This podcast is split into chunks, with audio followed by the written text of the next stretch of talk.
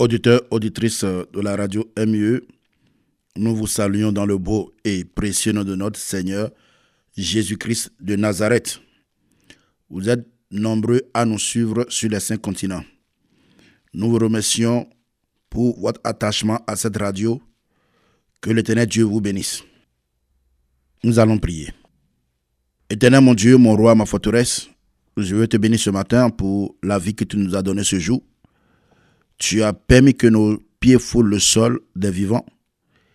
Et il t'a plu de nous accorder la grâce d'être encore dans les quatre murs de ce studio afin de lever la voix et d'apporter une exhortation ce matin pour ceux qui nous suivent.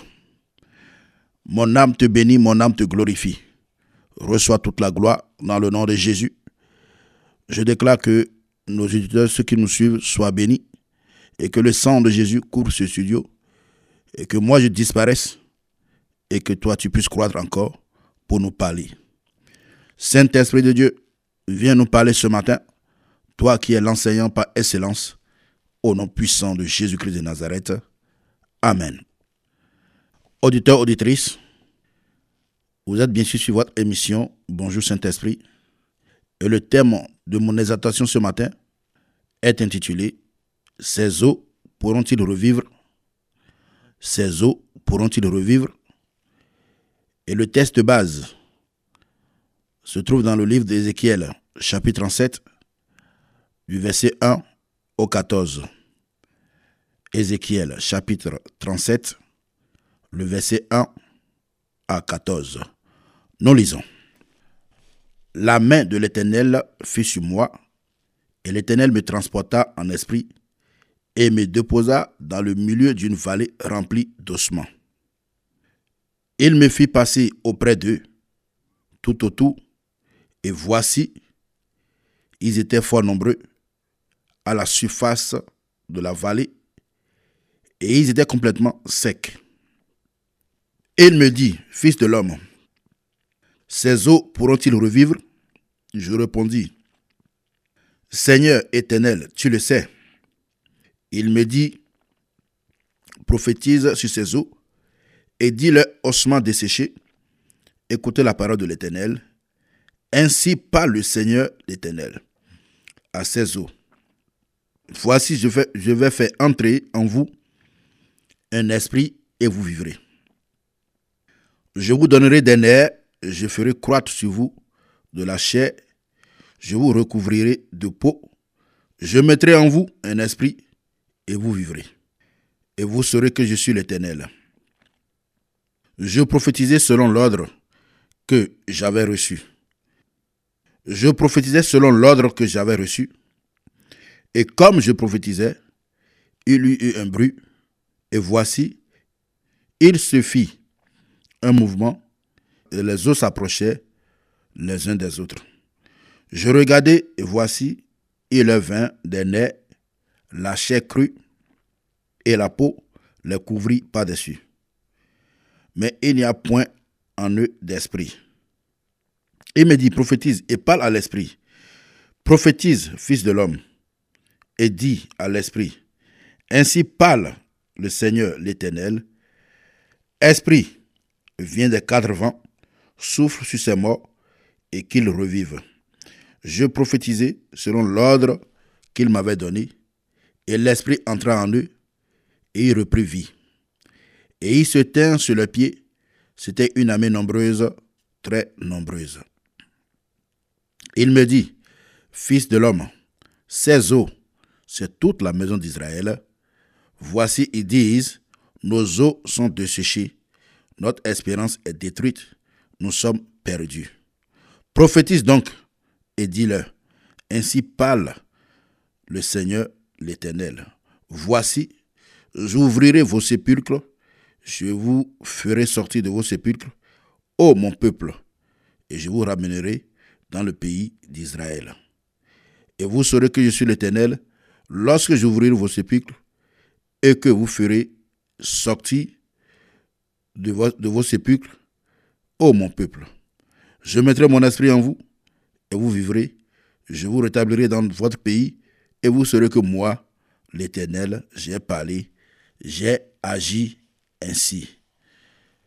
Amen. Voici la parole de l'Éternel. Nous sommes presque à la fin de l'année. Certainement, tu as reçu des prophéties du début de l'année, depuis janvier jusqu'à ce jour. Mais ces paroles que tu avais reçues, tu ne vois pas leur accomplissement.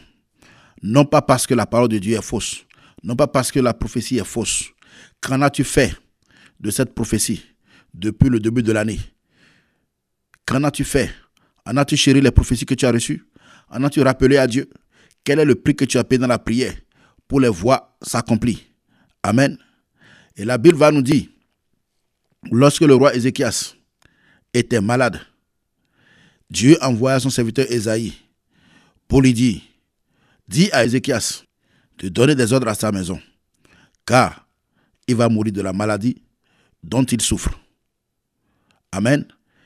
Ézéchias souffrait d'une maladie, une maladie chronique, et cette maladie devait l'amener à la mort. Et c'est ce que Dieu a dit.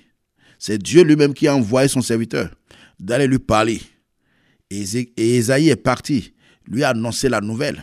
Lorsqu'il a reçu la prophétie, il n'a rien dit à Esaïe. Pourquoi? Qu'Esaïe n'est qu'un envoyé de Dieu. Esaïe, c'est le prophète de Dieu. Il a fait ce que son maître lui a demandé. Il a fait ce que son Dieu lui a demandé. Et il a saisi la prophétie. Mais il a renversé cette prophétie. La Bible nous dit, lorsque Esaïe est parti, il était encore, il n'était pas encore dans le milieu de la cour, mais de l'autre côté, Ézéchias a tourné sa face contre le mur. Et il dit à Dieu, il a rappelé à Dieu ce qu'il a fait dans sa maison, ce qu'il a fait durant tout son règne, que lui ne peut pas mourir. Il a refusé de mourir.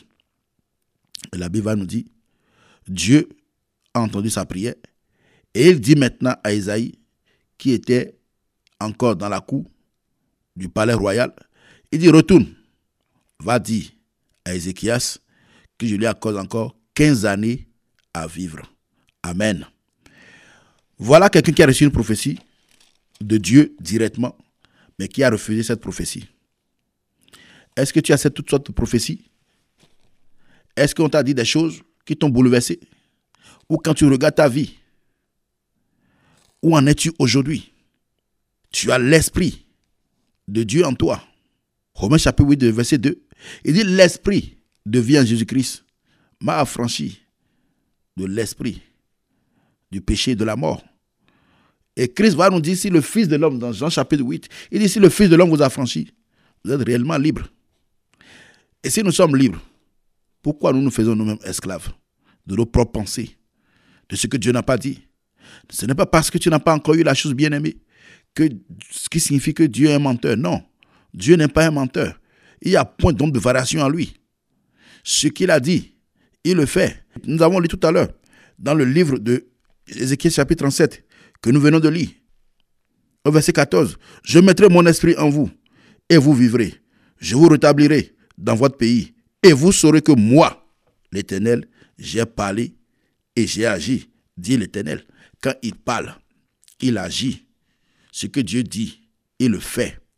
Bien-aimé dans le Seigneur, ce n'est pas parce que tu n'as rien vu. Parle à ta situation. Parle à ta situation. Es-tu au chômage? Manques-tu d'argent?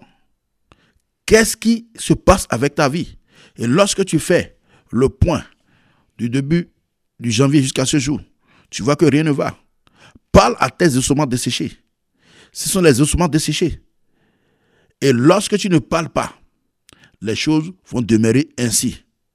Mais Dieu ne t'a pas appelé à ce que tu puisses souffrir. Christ a déjà payé le prix à la croix. C'est pourquoi il pouvait dire, tout est accompli. C'est-à-dire, toutes les prophéties, toutes les promesses sont accomplies. Amen. Regardez, la Bible nous dit que par ces maîtresses, nous sommes guéris. Pas que nous serons guéris, nous sommes guéris. Nous avons déjà la guérison. Quand il arrive que tu ne te sens pas bien et que tu sois malade, rappelle cette parole à Dieu. Proclame ta guérison. Proclame ta guérison. Parce que la guérison t'a été déjà donnée depuis plus de 2000 ans au prix de son sang à la croix. Par l'œuvre de rédemption.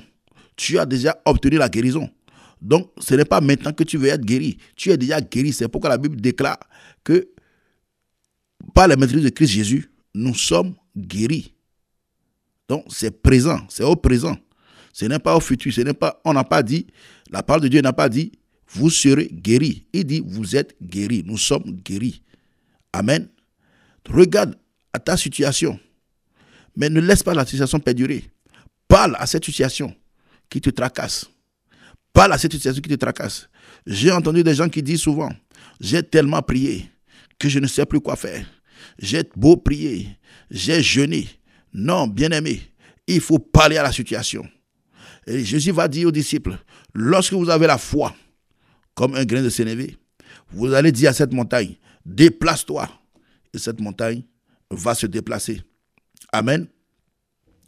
Les ossements desséchés, c'est les situations dans lesquelles nous nous trouvons d'habitude. Les ossements desséchés, c'est la pauvreté, c'est la misère, c'est le manque, c'est le chômage, c'est le célibat. Qu'est-ce qui ne va pas dans ta vie? Ou la maladie? Le médecin t'a-t-il dit que le mal dont tu souffres, tu ne peux pas t'en sortir de ce mal? Comme nous avons lu tout à l'heure avec Ézéchias. Les médecins n'ont pas pu quelque chose. Et Dieu maintenant voit son serviteur. Esaïe pour lui dire de donner des ordres à sa maison. Parce que cette maladie, il va mourir. Mais si, si Ézéchias ne disait rien, s'il ne refusait pas cette prophétie, s'il ne s'est pas levé pour plaider pour sa propre cause, il va mourir. Et Jésus va nous dire, voici les signes qui accompagneront ceux qui auront cru. En mon nom, ils chasseront des démons, ils parleront de nouvelles langues, et ils vont ressusciter les morts. Combien de morts as-tu déjà reçu depuis que tu es en Christ?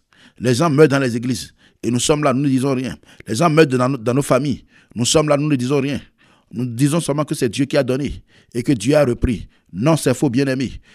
Tous les morts, ce n'est pas Dieu qui a donné, Dieu a repris.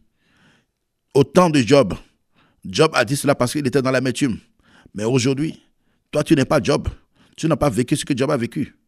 Mais quand quelqu'un, un tue quelqu'un dans la famille, ou que la personne est morte par ignorance, on dit Dieu a donné, Dieu a repris. Non. Tu es là, porteur de vie, et Dieu veut que tu distribues la vie, que tu disparaisses la vie de Christ qui est en toi. Ne te tais point sur des situations auprès des gens. Nous sommes la solution.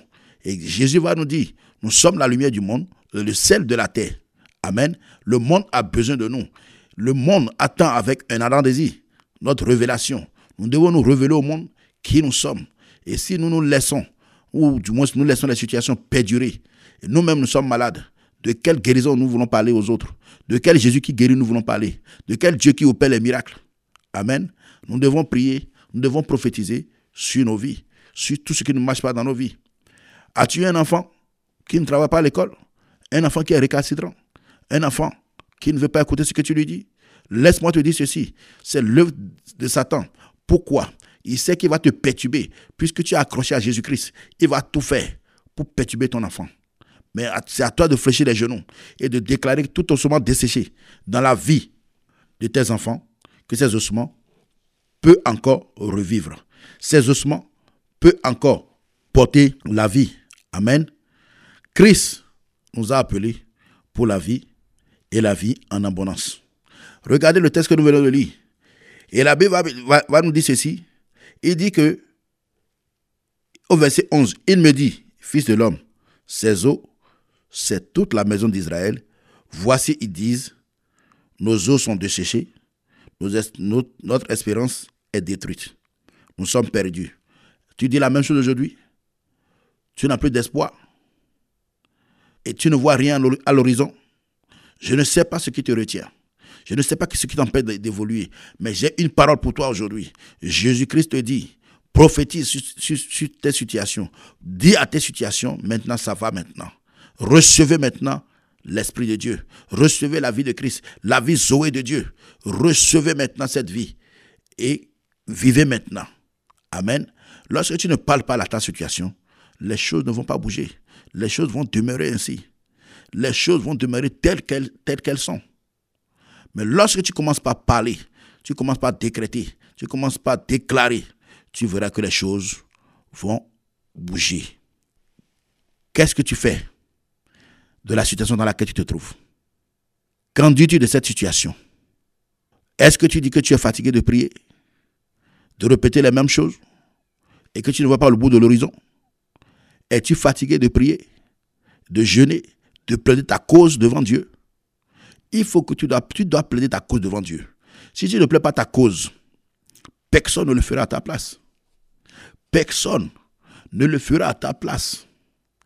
Nous allons voir un passage rapidement dans le livre de, Luc, chapitre 22. Luc, chapitre 22, à partir du verset 39. Après être sorti, il alla selon la coutume à la montagne des Oliviers. Ses disciples le suivirent. Lorsqu'il fut arrivé dans ce lieu, il leur dit Priez afin que vous ne tombiez pas en tentation. Puis il s'éloigna d'eux à la distance d'environ un jet de pierre et s'étant mis à genoux, il pria, disant Père, si tu voulais éloigner de moi cette coupe, toutefois que ma volonté ne se fasse pas, mais la tienne. Alors un ange lui apparut du ciel pour le fortifier. Étant en agonie, il priait plus intensement, et sa sueur devint comme des grumeaux de sang qui tombaient à terre. Après avoir prié, il se leva et vint vers les disciples, qu'il trouva endormis de tristesse. Il leur dit, Pourquoi dormez-vous? Levez-vous et priez, afin que vous ne tombiez pas en tentation. Amen. Donc, nous devons savoir que lorsque les situations nous arrivent, nous devons prier. Jésus nous a montré l'exemple.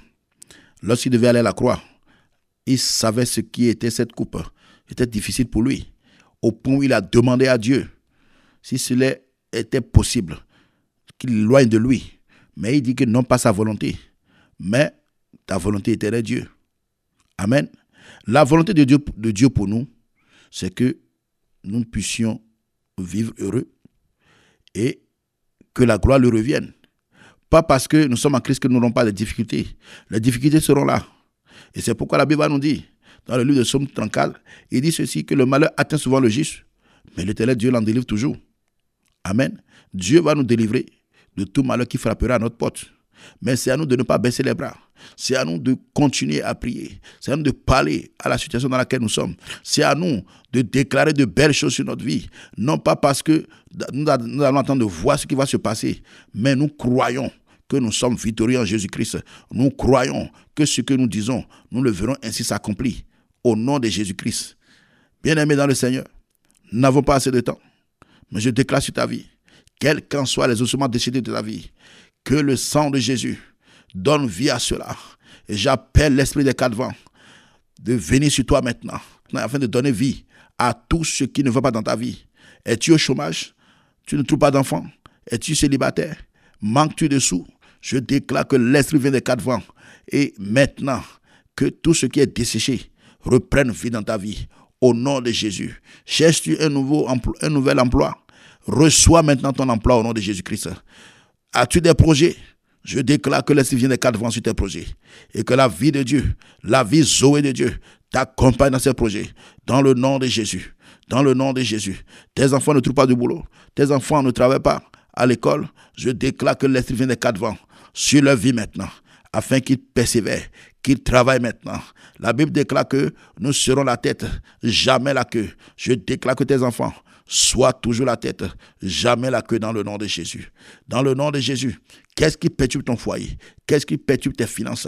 Tout ce qui perturbe tes finances, je les menace au nom de Jésus-Christ. Et j'appelle l'esprit des quatre vents de donner vie maintenant à tes finances dans chaque domaine de ta vie. L'esprit de quatre vents donne vie maintenant à ta santé. L'esprit des quatre vents donne vie à ton mari, donne vie à ton épouse, donne vie à tes enfants, donne vie à tes affaires, donne vie à tes finances, donne vie à chaque domaine de ta vie au nom puissant de Jésus de Nazareth. Saint-Esprit de Dieu, merci parce que tu le fais au nom de Jésus. Auditeurs, auditrices de la radio, vous êtes bien sûr sur votre émission Bonjour Saint-Esprit qui prend fin en ce moment. Je nous souhaite une agréable journée et que la grâce de Dieu nous maintienne à ce que nous puissions persévérer dans la prière, que nous puissions déclarer de belles choses sur nos vies, que nous puissions, oh, dire à nos os, aux ossements desséchés, recevez la chair, recevez le sang, recevez maintenant l'esprit et vivez maintenant de nouveau au nom de Jésus-Christ. Agréable journée à tous sous la bannière du Saint-Esprit, au nom de Jésus-Christ. Amen.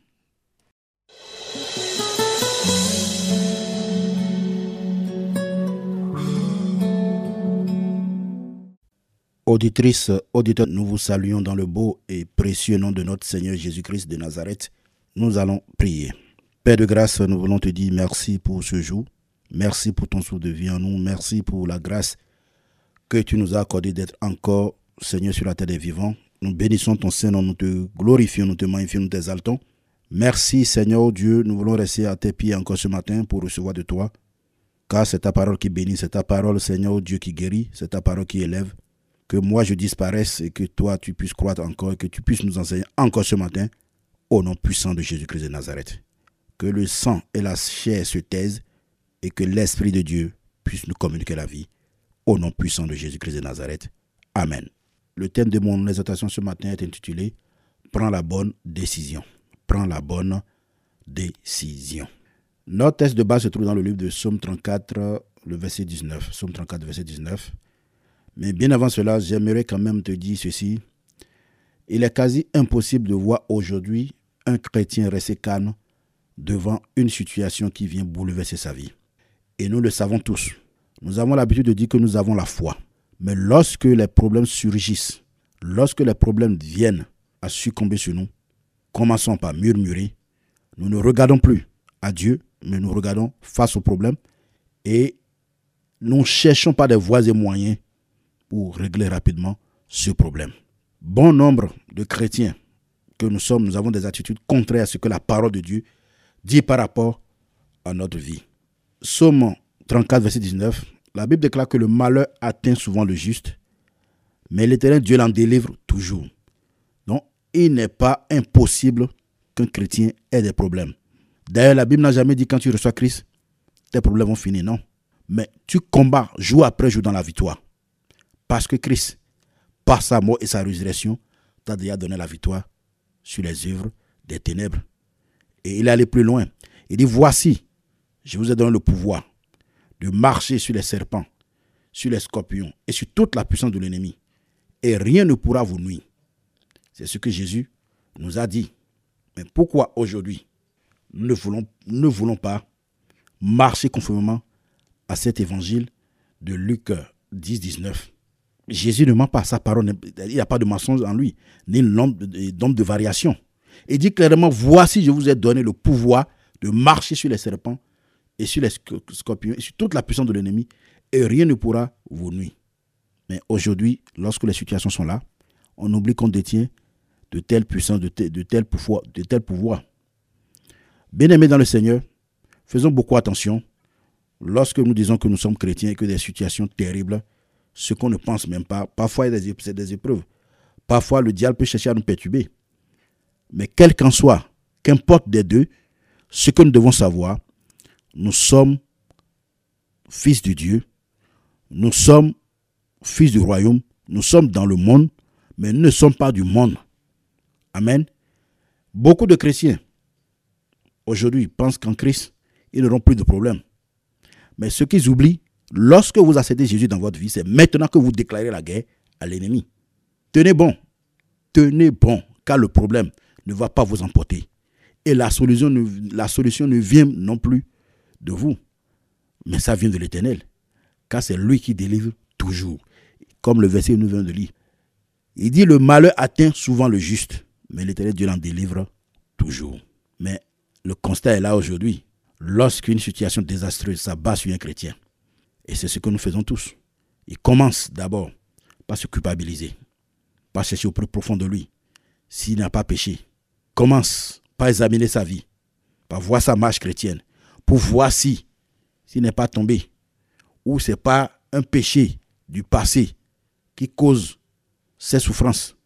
Et en même temps, on recommence par demander pardon à Dieu pour des vieux péchés que Dieu a déjà pardonné et oublié.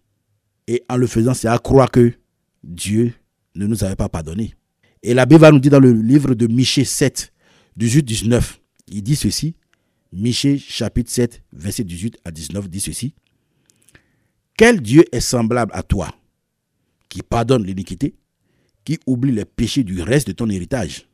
Il ne garde pas sa colère à toujours, car il prend plaisir à la miséricorde. Il aura compassion de nous.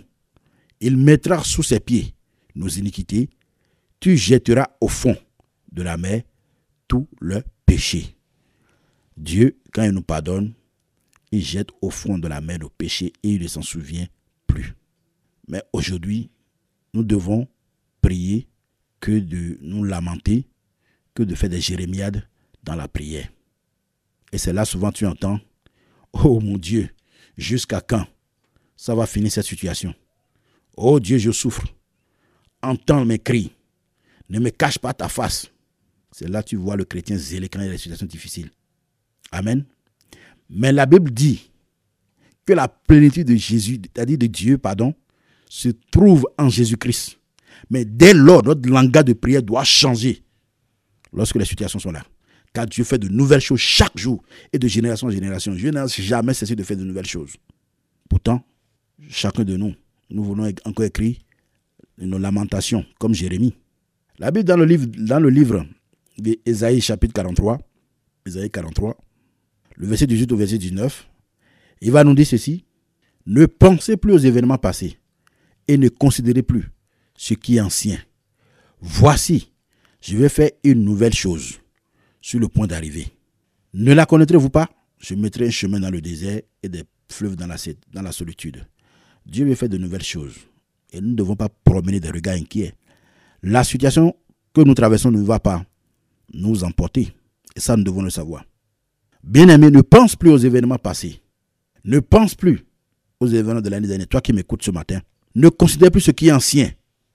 Une nouvelle chose est sur le point d'arriver en cette année. Et je déclare que cela soit ton partage au nom puissant de Jésus de Nazareth. Que Dieu fasse de nouvelles choses dans ta vie ce matin, toi qui m'écoutes. Nous aimons tellement nous focaliser sur des problèmes. Et c'est ça le danger. Le chrétien met toute son attention sur le problème qui le tracasse. Combien de fois, dans des difficultés, nous avons pris la peine de dire à nos, à nos difficultés, à nos problèmes, à nos montagnes, que notre Dieu est plus grand. Mais qu'est-ce que c'est le contraire? Nous voyons On aime dire à Dieu, oh Dieu, regarde mes problèmes, regarde mes soucis. Mais nous devons nous adresser à ces montagnes et leur dire de dégager ce que nous ne venons pas. Sachez une chose, les murmures et les plaintes ne donneront pas la solution à nos problèmes. Chaque situation, quelle qu'en soit cette situation, la question que nous devons nous poser, quelle est notre attitude? Quelle est notre attitude devant chaque situation qui se présente à nous? L'attitude que nous prenons devant chaque situation, c'est cela qui déterminera aussi la suite. Notre attitude détermine notre altitude. Le fait que tu pries, toi qui m'écoutes, et que tu n'as pas la réponse, ne signifie pas que Dieu dort, ou bien qu'il ne voit pas, ou bien qu'il ne voit pas ce dans quoi tu traverses. Amen. Nous devons apprendre à être patients et à être aussi persévérants avec Dieu. Lorsque les situations sont là, les actes que nous posons après, c'est ça qui est important.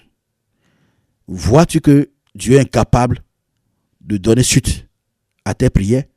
Je ne, te connais pas, je ne sais pas ce que tu traverses. Où est ta foi devant la situation que tu traverses? C'est beau de rejeter les versets, mais c'est encore bon et ce serait encore mieux si réellement nous appliquons ces versets et que nous les vivons. Amen.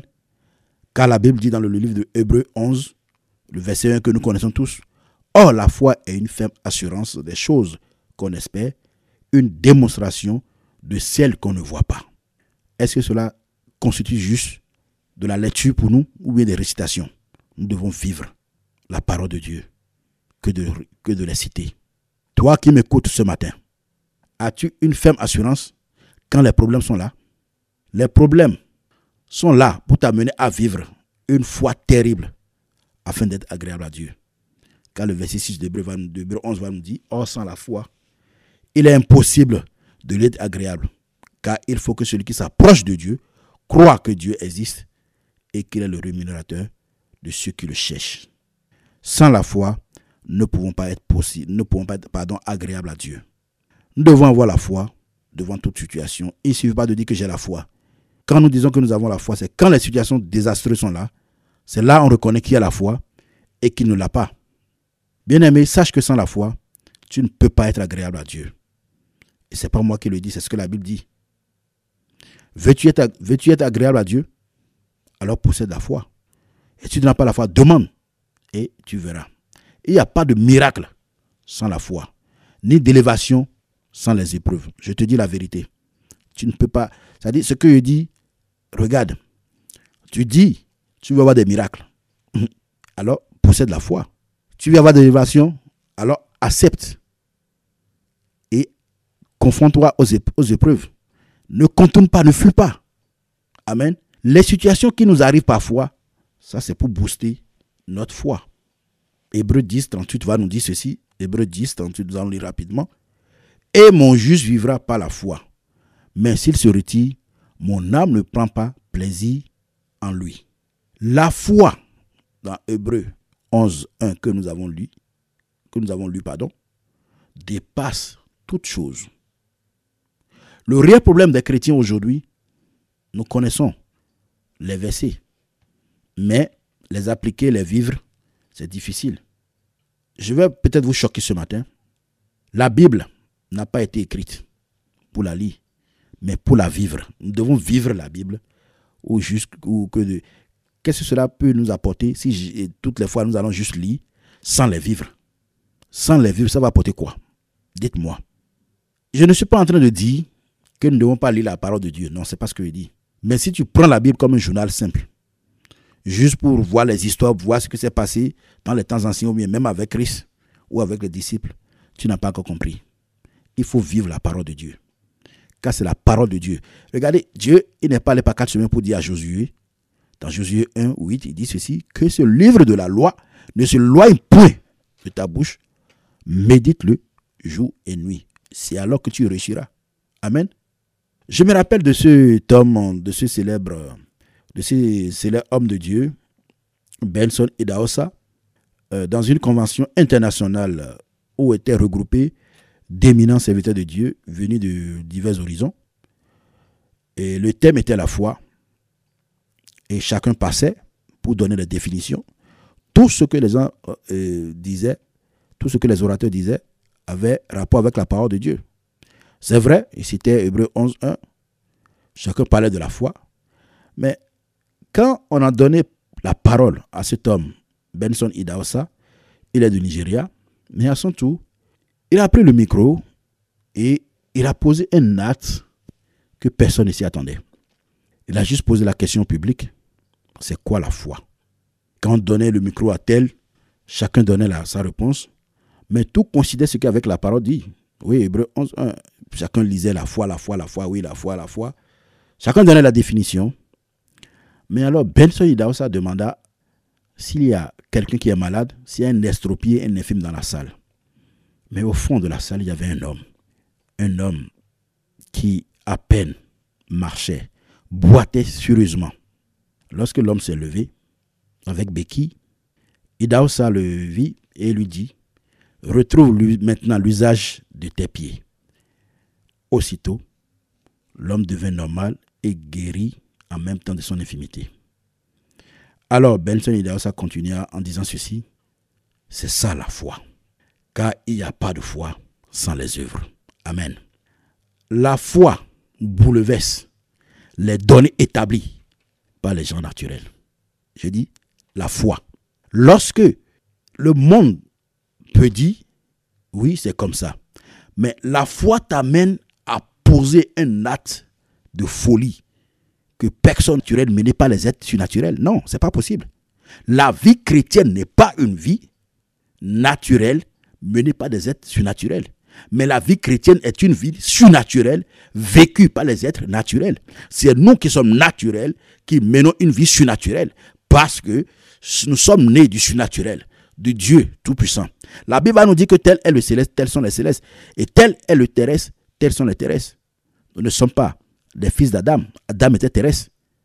Nous sommes fils du Dieu vivant. Jésus qui nous a donné la vie, il est descendu du ciel. C'est pourquoi la Bible dit, tel est le céleste et tels sont les célestes. Et nous ne pouvons pas marcher selon la chair. Amen. Amen.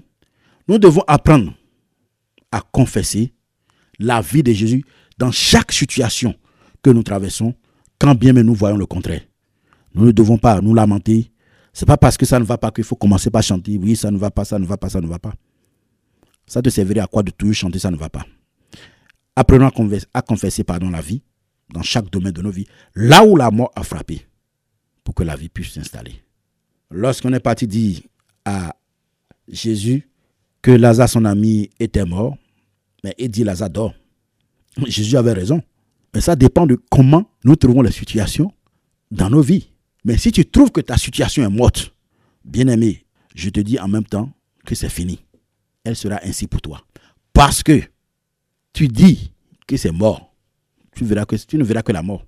Mais rappelez-vous que quand Jésus-Christ disait à ceux qui étaient venus lui annoncer la mauvaise nouvelle, il dit quoi? Que Lazare dort. On ne peut que réveiller celui qui dort. On ne peut que réveiller celui qui dort. Et nous connaissons la suite de cette histoire de Jésus et Lazare. Je voudrais dire à quelqu'un ici ce matin, quel qu'en soit ce que tu traverses, je, proclame la vie de Jésus dans chaque domaine de ta vie spirituelle, financière, sanitaire, matrimoniale, quel qu'en soit, là où la mort déjà atteint, là où la mort déjà frappé, je réclame maintenant la vie de Jésus sur ton commerce, sur tes affaires, dans le nom puissant de Jésus de Nazareth, dans tes entrailles. On a dit que tu es marié, on a dit que tu ne peux pas avoir d'enfant. Je réclame maintenant la vie de Jésus dans tes entrailles, dans le nom de Jésus. On a dit que tu ne peux pas te marier. Je réclame maintenant la vie de Jésus. Je déclare maintenant la mort du célibat sur ta, sur ta vie au nom de Jésus. Reçois ton mariage maintenant dans le nom de Jésus. Bien-aimés dans le Seigneur, nous devons savoir que nous avons un Dieu redoutable et terrible. Ne le limitons pas dans nos vies. Nous ne pouvons pas limiter Dieu si nous voulons aller loin. Si nous sommes appelés Dieu de la terre, notre Rédempteur, le grand Dieu, ce que nous pouvons créer à partir de sa parole, parce que lui, il le, fait à partir du néant déjà. Bien-aimé dans le Seigneur, quelle décision prends-tu devant chaque problème qui se présente à toi? Les laisses-tu te déstabiliser? Car derrière chaque situation, il y a une voie. La facture d'électricité, c'est une voie. Eau non payée, c'est une voie. Loyer non payé, ça aussi, c'est une voie. Des dettes, ce sont des voies également. Comment nous pouvons comprendre que pour élever Joseph, Dieu a mis tout un pays, l'Égypte, une grande puissance en son temps, à genoux pendant sept ans, dans la famine. Pourtant, regardons tout ce que Joseph a traversé. Si Dieu avait eu la peine de lui dire, Joseph, voici ce que je vais faire de toi, tes frères vont te vendre, tu seras esclave chez Potiphar, après tu iras en prison, et de la prison tu seras la primature. Joseph va lui dire, Excellence, mon Dieu Tout-Puissant, s'il doit traverser tout ça là, il veut mieux garder ta bénédiction. La finalité, Dieu ne nous dit jamais ce que nous devons traverser. Mais quand il dit, je te bénirai, ou bien je vais te lever à tel, à tel poste, ou dans tel domaine, bien aimé, fonce de façon aveuglement. Dieu ne ment point. Il n'est pas un homme pour mentir. Dieu ne ment point. Ce qu'il a fait avec Joseph, il peut encore le faire avec toi aujourd'hui, si tu as la foi. Tout dépend de toi. Et tout dépend aussi de, des résolutions que tu prends devant chaque situation. Job va nous dire, voilà quelqu'un qui a subi tellement de choses. Il va dire dans son livre 22, 28, Job chapitre 22, verset 28, Job va nous dire ceci, à tes résolutions répondra le succès. Sur tes sentiers brillera la lumière. À tes résolutions répondra le succès. Que fais-tu? Ou que faire devant chaque situation désastreuse? Se plaindre ou parler à la situation? À toi le choix ce matin, bien-aimé. Tu veux te plaindre ou parler à ta situation? Je préfère et je te conseille que tu parles à ta situation car Dieu a mis la parole dans ta bouche. Que l'éternel Dieu nous bénisse, que sa grâce repose sur nos vies, et qu'il nous donne la foi pour déplacer la montagne de nos vies au nom puissant de Jésus-Christ de Nazareth. Quelques points de prière que je te conseille ce matin. Fais cette prière avec moi. Père de grâce, merci pour ce moment que nous venons de passer devant ta présence. Merci pour les audations de ce matin. Non pas à nous la gloire, mais à ton donne gloire au nom de Jésus-Christ de Nazareth. Non pas à nous la gloire, mais à ton nom donne gloire non pas à nous la gloire, mais à ton nom. Donne gloire, Seigneur, au nom puissant de Jésus de Nazareth. Seigneur, je veux te dire merci pour la vie restaurée. Merci pour ce mois béni au nom puissant de Jésus-Christ de Nazareth. Je nous souhaite une agréable journée à tout chacun de nous dans la présence de Dieu et que la main de Dieu repose sur nos vies et que tout ce qui est problème dans nos vies se taise maintenant car la vie de Dieu touche chacun de nous au nom puissant de Jésus-Christ de Nazareth. Au microphone, c'était votre humble serviteur, Gutenberg Amonswablo, alias Fils de l'homme. Que l'Éternel Dieu vous bénisse. Amen.